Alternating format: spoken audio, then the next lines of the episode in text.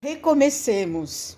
Ninguém põe remendo de pano novo em vestido velho. Jesus. Mateus capítulo 9, versículo 16. Não conserves lembranças amargas. Viste o sonho desfeito, escutastes a resposta de fel, suportaste a deserção dos que mais amas, fracassastes no empreendimento, colheste abandono, padeceste desilusão, entretanto, recomeçar é bênção na lei de Deus. A possibilidade da espiga ressurge na sementeira. A água, feita a vapor, regressa da nuvem para a riqueza da fonte. Torna o calor da primavera na primavera seguinte.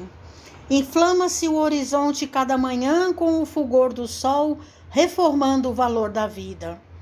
Janeiro a janeiro renova-se o ano, oferecendo um novo ciclo de trabalho.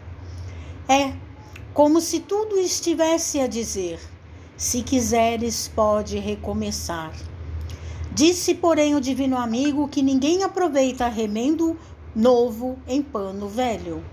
Desse modo, desface-te do imprestável desvencilha-se do inútil. Esquece os enganos que te assaltaram, deita fora as aflições improfícuas.